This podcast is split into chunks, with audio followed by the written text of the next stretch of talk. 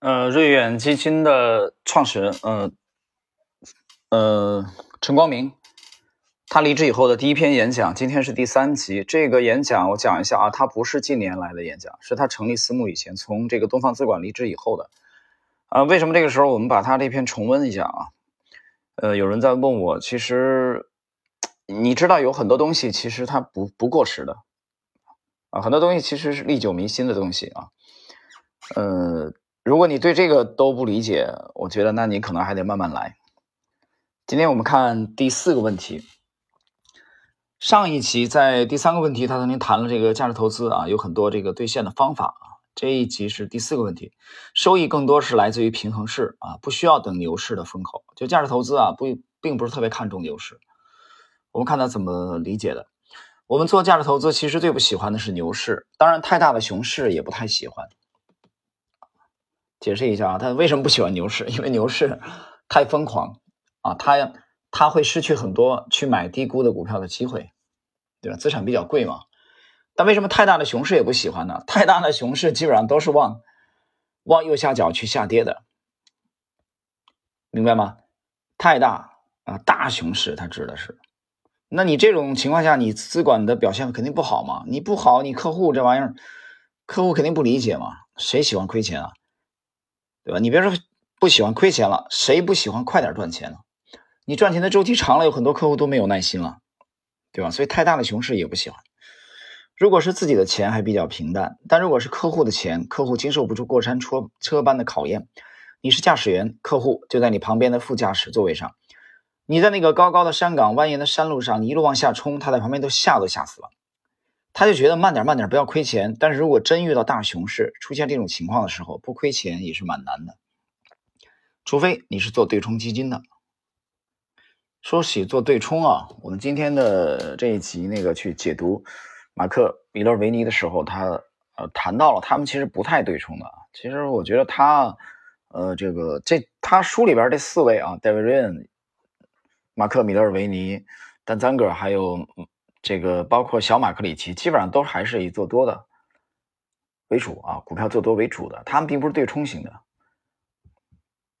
对冲型的，他对这个啊，比如说用空啊，这个沽空啊的策略，你沽空 E ETF 也好啊，这个去这个做空啊也好啊，期权做空的期权也好，它都是对 这个股票上涨的啊，这个收益正收益的这个这种啊。一种对冲的策略，这里稍微提一下，其实对冲基金不是一个最好的标的。经过十几、二十几年甚至更长时间，它的风险收益回报整体并不是很高，但它有存在的理由，因为有太多的人不愿意去承受这中间的颠簸。呃，这一段我觉得是精华，我也非常赞同这这段话。啊，如果不赞同啊，我们也去做对冲了，明白吗？陈光明的意思是，放到一个长的时间跨度，对冲基金未必能给你，呃，能取得很好的回报，很高的回报，明白了吗？我没，我并没有说对冲基金啊就不好。他说了呀，对冲基金有存在的理由，怎么会没有存在的理由呢？我们就说厨房里做菜的这些每每一样佐料都有它存在的理由。对你来说，对一个大厨来说，只是你用还是不用啊？你用哪个更趁手？对我不是讲了吗？你烧鱼的话，你可以放云南的香茅。对吧？你也可以放罗勒啊、百里香、呃、普罗旺斯，他们做菜的时候经常用的东西。你也可以用这个西红柿啊，法国、意大利人都喜欢用的，对中国新疆人也喜欢用啊，洋葱新疆人喜欢用的都可以啊。你也可以用孜然烧鱼的时候，当然你也可以用中国南方很多地方烧鱼用的啊，解毒的紫苏都可以啊。当然你也可以这些都不用。所以我觉得这个取舍的问题完全是取决于这个客户啊，或者这个投资经理或者资管经理的他的风风格的偏好啊，没有绝对的对错啊。你不能说有人说一听对冲基金好像很高大上，不是这样的。你觉得高大上是你不了解它啊，就像这个投资风格一样，没有绝对对错，只是个人的这种取舍啊。我们来看。另外，过度自信其实也很正常。那些人都觉得，如果方向盘掌握在我自己手里，你坐在那个副驾驶，他可能踏实一点。但是他把自己的性命交给你的时候，他永远都很难相信你把这车开好，他会担心你会会不会撞到树上或者翻到悬崖里去。所以我更喜欢平衡的市场，因为赚钱靠的是企业盈利的增长，而不是靠水涨船高。大家丰抬一把股价之后，作鸟兽散，很形象啊这一段。水涨船高是什么？我给你翻译一下。水涨船高，陈光明想表达的意思，我个人的理解其实就是流动性充沛。这玩意儿还是太雅了，再俗一点，印钱，懂吧？这你该懂了呀，印钞不是靠企业的啊这种这个增长啊业绩的增长，但是增长当然我们又把它粗略的分为两类，一种是内生型的，对吧？一种是外延式的，比如说你需要一些并购啊重组。但是他谈的第三点是什么？靠外界的因素啊，流动性的这种啊推动啊，比如一四年那轮，一四年三季度以后，一五年这一年疯狂的，不是靠企业盈利的增长，是流动性。那你蜂巢以后什么呢？一地鸡毛，是不是一地鸡毛？好，当然还有一点，就是如果被投的企业确实不错。那么就不仅仅是一个价值回归的问题，好的公司会持续创造价值，所以我这几年应该是从深度价值向成长价值的方向在转变，很经典。最后这句话，他说的这几年，他从深度价值，什么叫深度价值，什么叫成长价值，我在这个解读的开篇啊，已经跟大家解释了啊，上来先解释的这两个概念，因为有人看不懂啊，不知道这俩啥意思，什么深度价值啊，什么叫成长价，这两者中间有什么区别？我在这一集第一集，你可以去听一下啊。上来先解释的这个深度价值和和这个这个成长价值啊，解释了这这两个的概念。呃，我我怎么去理解深度价值啊？我们先说深度价值，这里再再简单的讲两句吧啊，有些人可能。还真是不太了解这两个概念。深度价值，我的理解其实就是低估，他强调的是低估，明白吗？强调的是低估。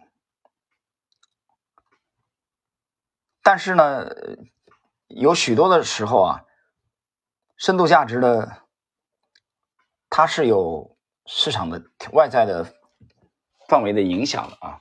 大势的影响，我举个例子，比如说二九年以后的美股啊，那种那种环境一片肃杀，所有的资产价格都经过一个充分的暴跌以后，这个时候你你玩这个深度价值是比较容易的啊，那个土壤它具备那个土壤，明白吧？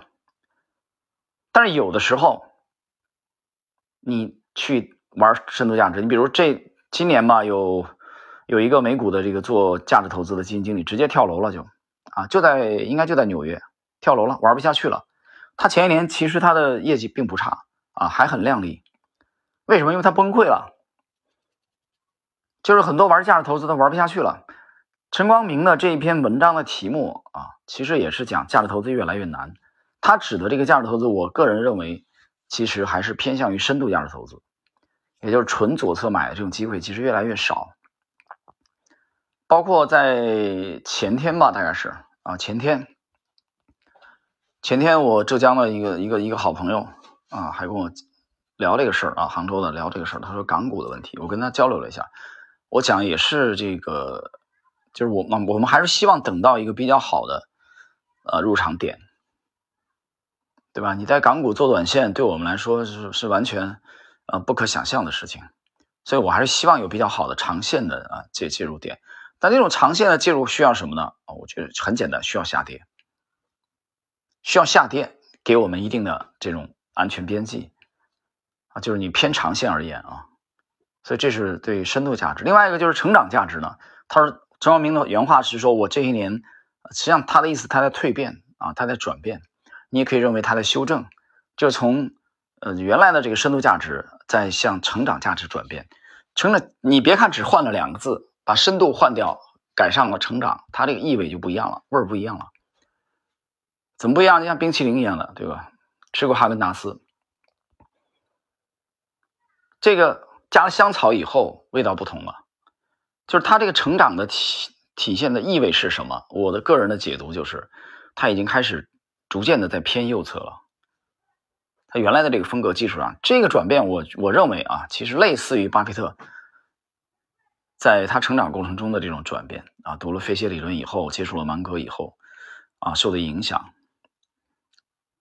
我们很难去从这两种风格本身去评判啊对与错，最终结果我们只能看业绩啊。如果业绩不是很好，那说明这个啊后来的转变不适合你；如果业绩不错，那瑞远这些年做的还是不错的，那我们就认为它适合你。很简单，所以像利弗莫尔所讲，对吧？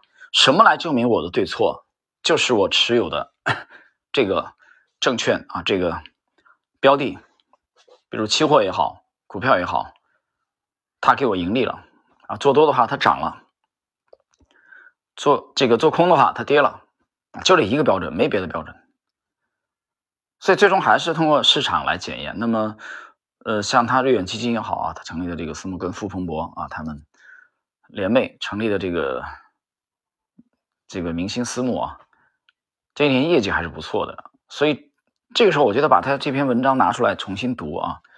我们还是我还是能学到啊，相当一些东西，就值得我们思考的东西。就这种转变，风格的转变，这种转变，我我以前以围棋为例啊，在在，我这个这一期录完之前，我刚下完了一盘棋，那盘棋就是一直被对手压制，基本上没什么机会啊，一直盘面 用腾讯围棋的那个形式判断，盘面最高的形势下，我落后了四十目以上，三十几目，是成这样，但我也没放弃希望，为什么？因为我棋走的比较厚。我黑棋走的比较厚，但这盘棋我也不想轻易放弃。为什么？因为这盘棋再放弃，估计又要被打，又要被打打到四段去了。啊，这今年有只有一次机会冲到六段，很快就被打回五段，在五段混一段时间又被打回四段，四段很快又升到五段，就就基本上这个状况。